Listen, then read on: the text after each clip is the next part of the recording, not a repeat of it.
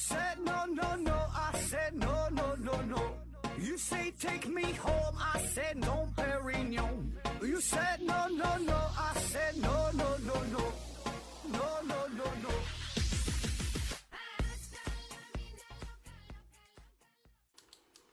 拼命探索，不计后果。欢迎您收听《思考盒子》，本节目由喜马拉雅平台独家播出。这一期呢，还是回答听友的问题啊，但是事先声明一下，我觉得这一期我的回答是相当的无聊啊，倒不是说问题问的不好啊，就是就回答的，反正就感觉就回答的就就不太好啊，然后慎重选择啊。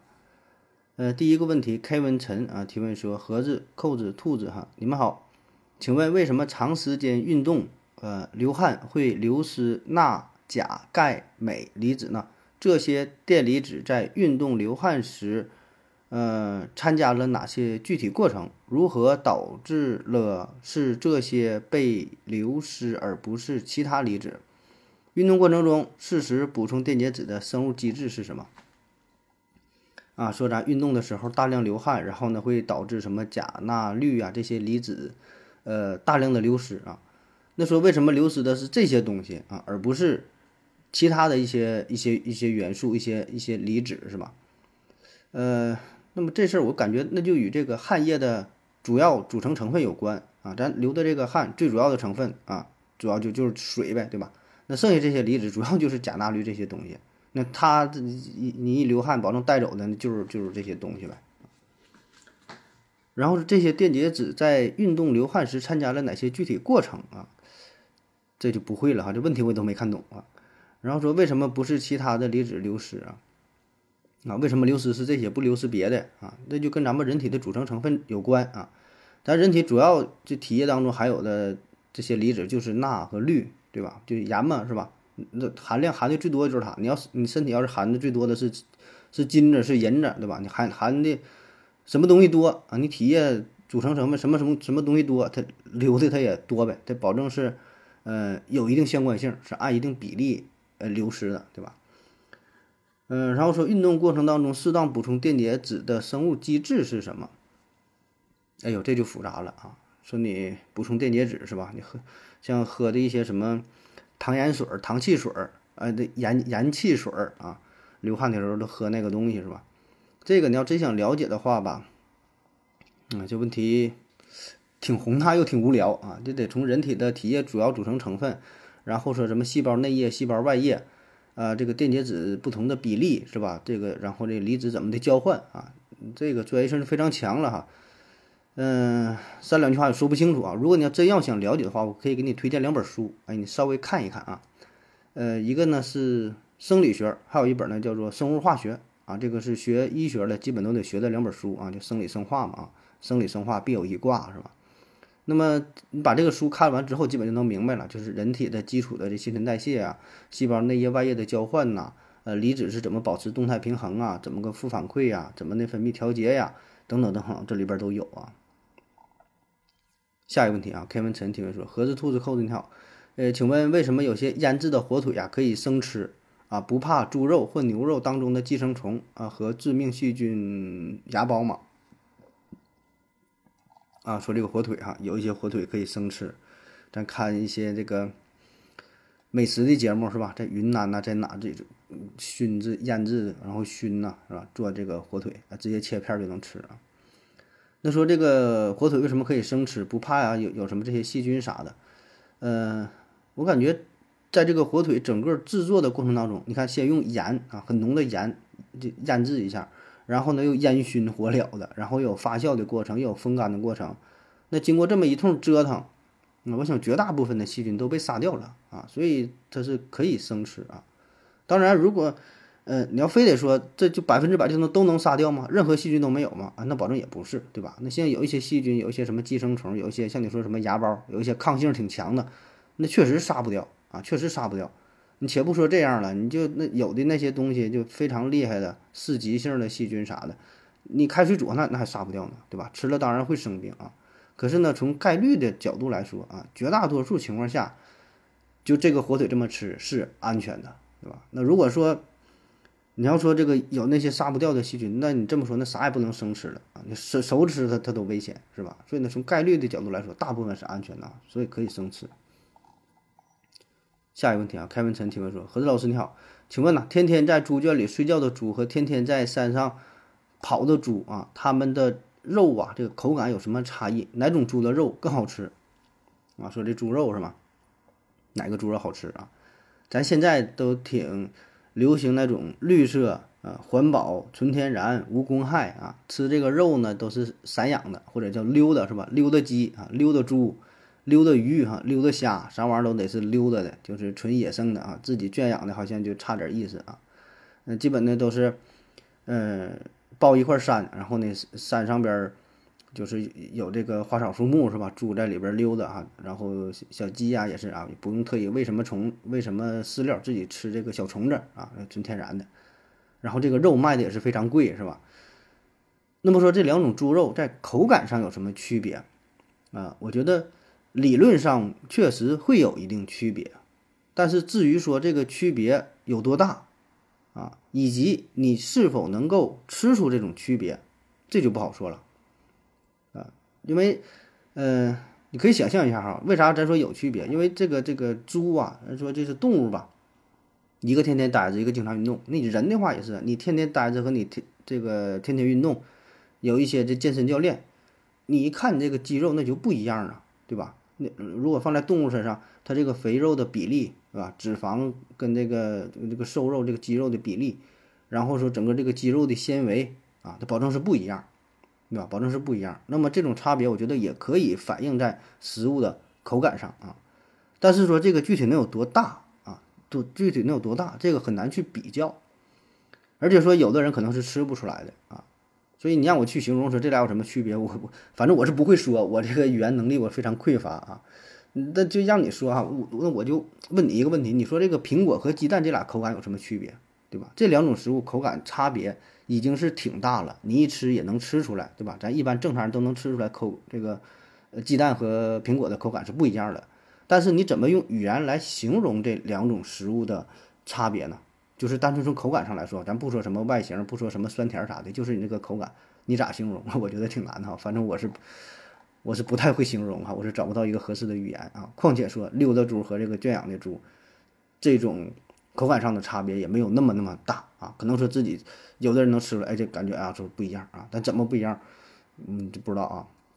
而且呢，就我个人来讲吧，我我是吃不太出来的啊，就是，嗯，我吃都一样哈。嗯，换句话说，我这个就是我吃饺子，你给我整个猪肉馅和牛肉馅的，我吃的差别都不是特别大啊，除非说这两个肉的比例特别特别多的情况下，哎，我能吃出这个口感可能不太一样啊。如果要是说，像一般那种买的速冻饺子，或者有一些小饭店做的啊，说这个牛肉的，说猪肉的饺子、包子、馅饼啥的，我吃都一样啊，没有什么差别，除非这个肉的比例超过了百分之七八十，可能 那有点不太一样啊。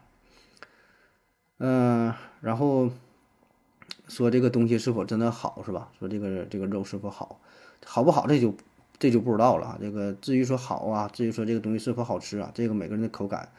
就不一样啊，每个人喜欢东西不一样，有人爱吃肥的，有人爱吃瘦的，啊，有人爱吃这种，有人爱吃那种肉啊，这不一样啊，这是纯个人喜好问题。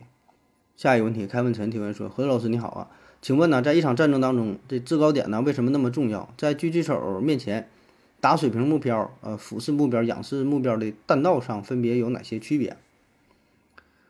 呃，说在战争当中这个制高点这事儿是吧？咱经常听到制高点这个词儿啊。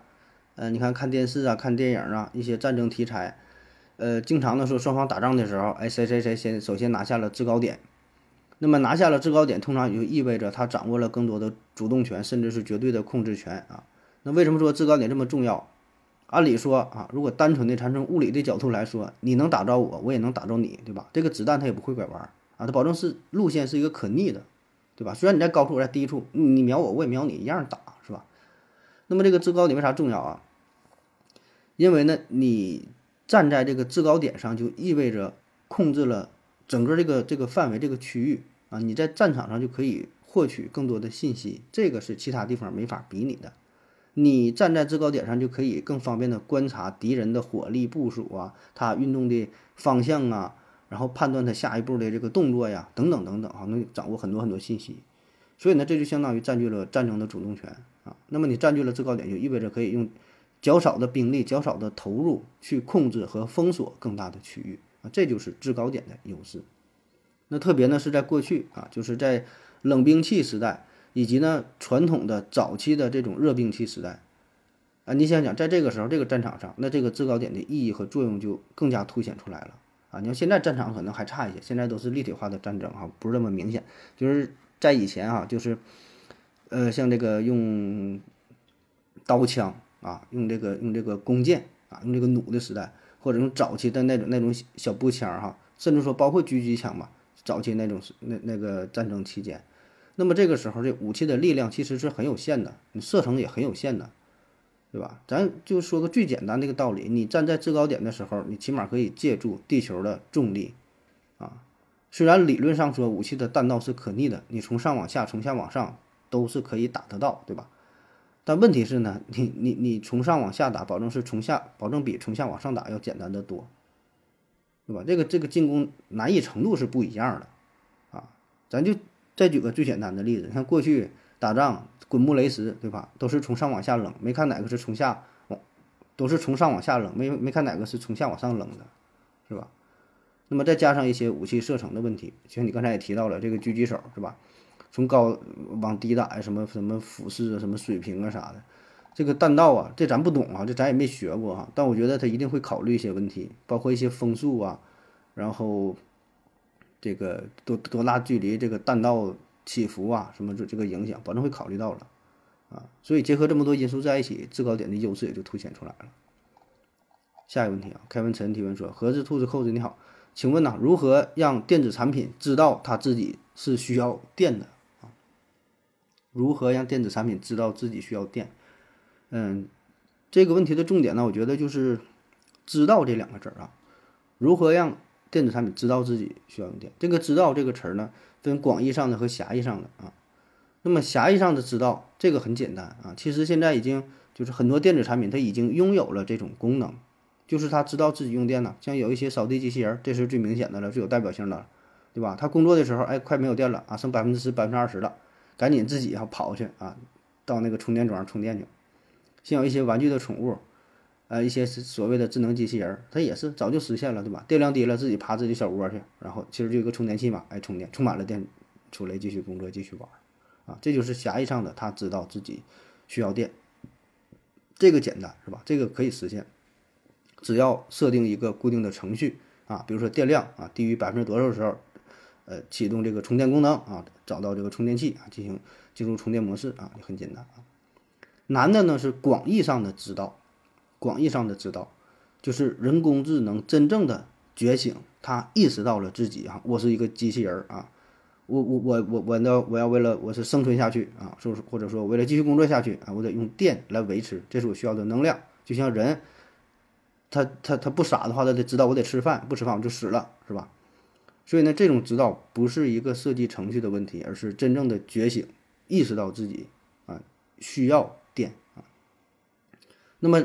这个时候的机器人，它就已经有了自主的思维啊啊！当然，至于说如何做到这一点，这我不知道哈。我只是说能想到，就是关于你这个问题啊，你你你不说这个，他他怎么知道自己需要电吗？就是因为你问的这个问题吧，是如何让电子产品知道自己需要电，而不是说如何让电子产品自己去充电，是吧？这是两个事儿啊。让它自己去充电是咱之前说的狭义上的。这个去充电的问题，设定程序很好解决啊，但如何去知道啊？这个我觉得很难啊，或者说这个机器人是否能有思维这事儿，我们还没搞清楚呢，对吧？且不说怎么样它拥有思维，对吧？我们第一步先得确认它能拥，它可以拥有思想这个事儿是可行的。第二步再去研究怎么样它有思想啊。当然还有个更基础的问题，就是什么什么是思想，什么是自主意识？啊，这个事儿我们现在也没搞清楚啊。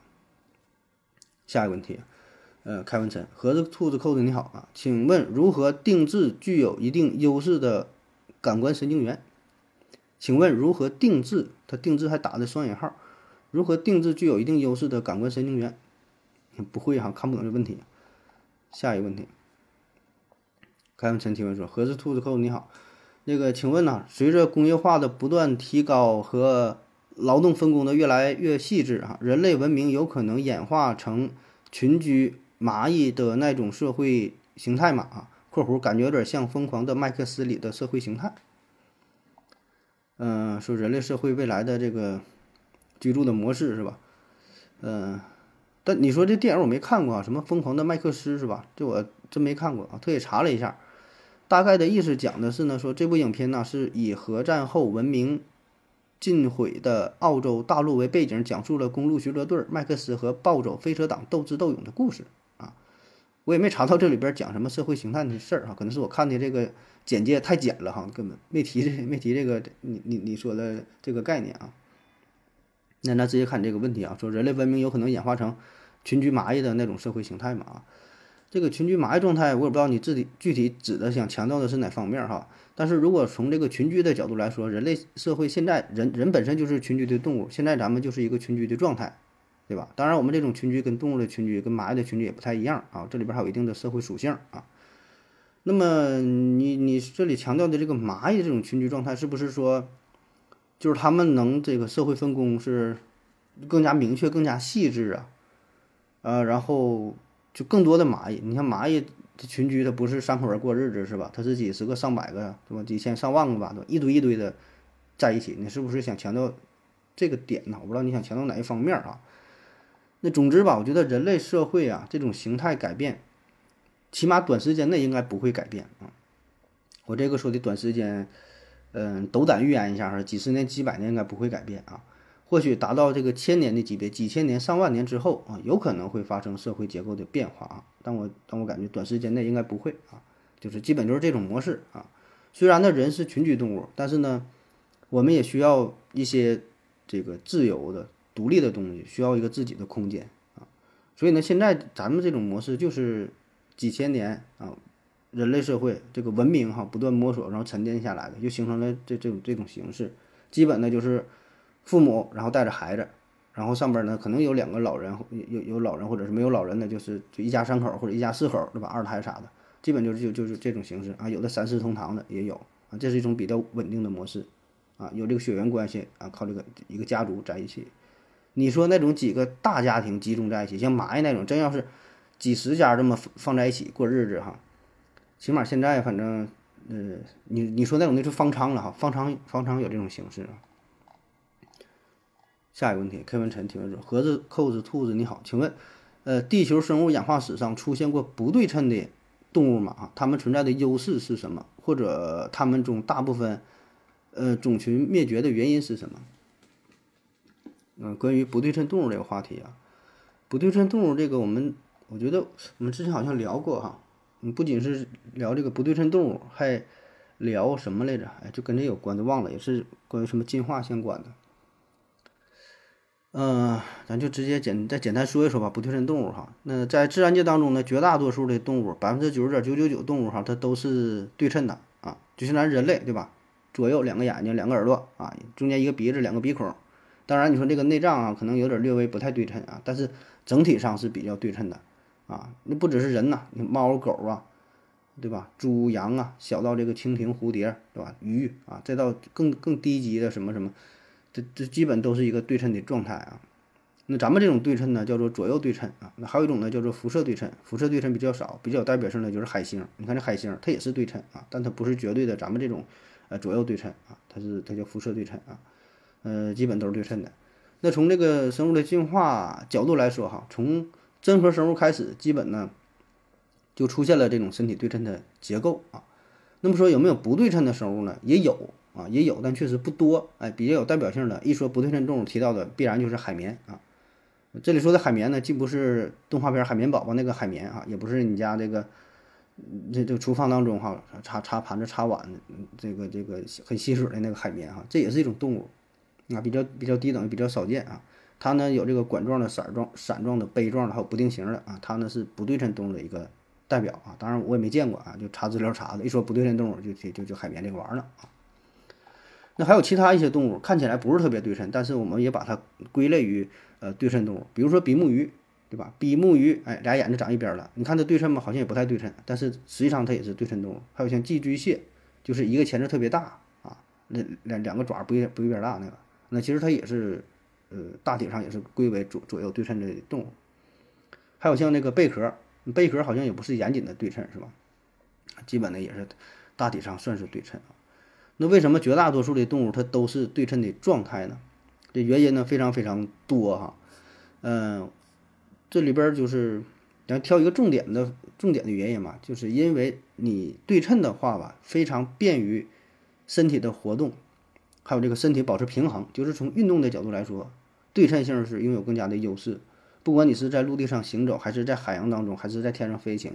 你不对称的话，你很容易就原地转圈了，对吧？你在水里边，你靠一个爪儿去去去去游，往一边使劲的话，保证原地转圈，没法向前进，是吧？在天上飞的话，那也是啊，保证就跑偏了，啊。所以从这个动物动物嘛，它保证会会会动的一个物，是吧？从这个运动的角度来说，保证是对称性拥有更大的优势啊。那么像这个比目鱼这种眼睛不对称的，那也是有原因的，它是为了适应这个生存环境，它贴着海底生活，所以俩眼睛都长一片了，它长下边没有用，是吧？那比目鱼，啊，所以它每个都有都有自己的这个这个这个特征啊，这个要求。所以呢，呃，最终进化的结果是绝大多数它都是对称的啊。当然，这个话题可以再往深了挖啊，再往深了挖，就是可以聊到这个分子生物学，可以聊到物理学啊，可以聊物理学的这个对称不对称，什么宇宙宇称不守不守恒，你再往根儿上挖，其实都能联系上啊。最后一个问题啊，K 文晨提问说：盒子兔子扣子你好。请问，从生物学与演化论的角度来看，人类的脸呐，真的需要每天清洗和护护肤吗？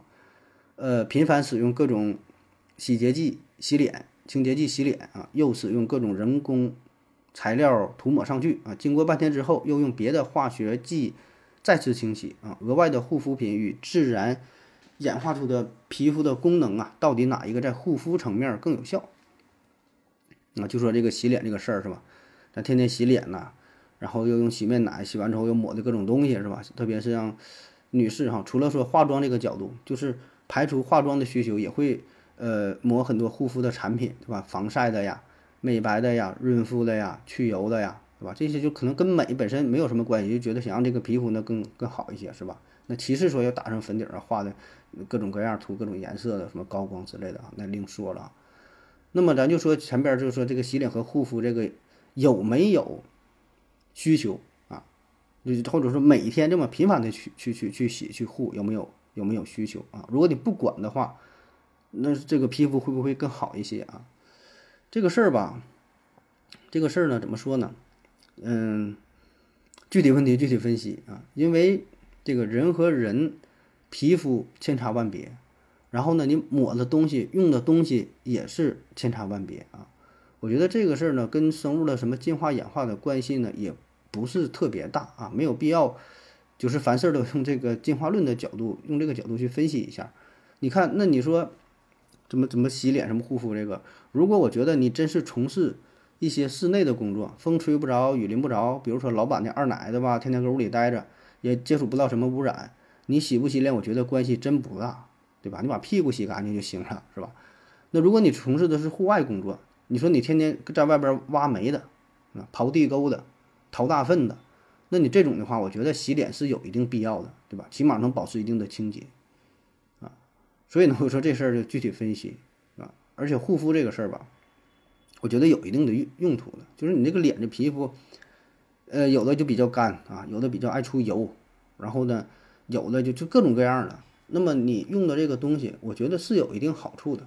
换句话说，你可以把这个事儿吧，别把它当成洗脸，别把它当成护肤，你可以从医学的角度去分析，你把它当做一种皮肤病来治疗。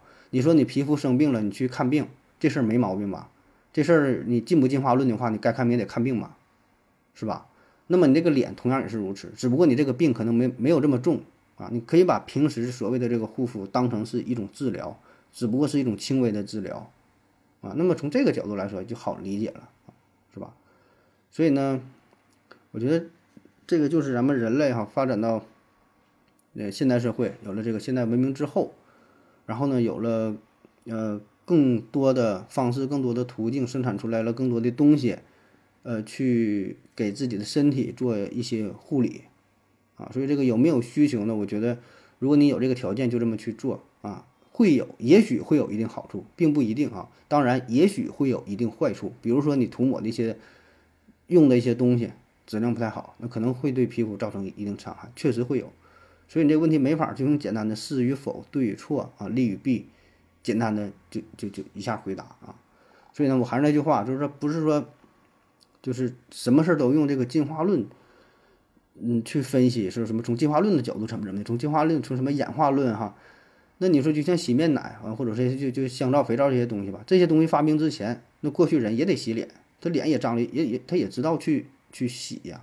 是吧？只不过他他他他也想用洗面奶，他没有洗面奶呀。那咱抬个杠的说法说，那如果从进化论的这个思路出发的话，那应该有一种更加强大的人类啊。这种人类强大到什什么什么状态呢？他不用洗脸，天生这个脸呢抗性非常强，哎，怎么照都没事儿。然后呢，他也不怕埋汰啊，对吧？那么这种人的脸，保证比咱们现在的人的脸是厉害。可问题是，为什么自然界当中没有这种人呢？没有这种脸那耐脏、非常耐脏的这种人呢？反而是留下了我们这种这种需要洗脸的人呢？那显然这个问题是与进化论相违背的呀，是吧？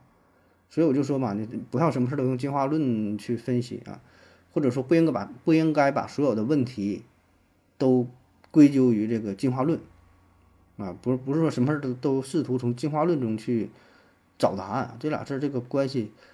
它就没有什么关系哈，你要硬往一起联系，你说也行啊。好了，今天节目就这样，感谢各位收听，谢谢大家，再见。嘿，感谢您的聆听。如果您也想提问的话，请在喜马拉雅平台搜索“西西弗斯 FM”，在最新一期的节目下方留言即可。欢迎您的参与，我在这里等。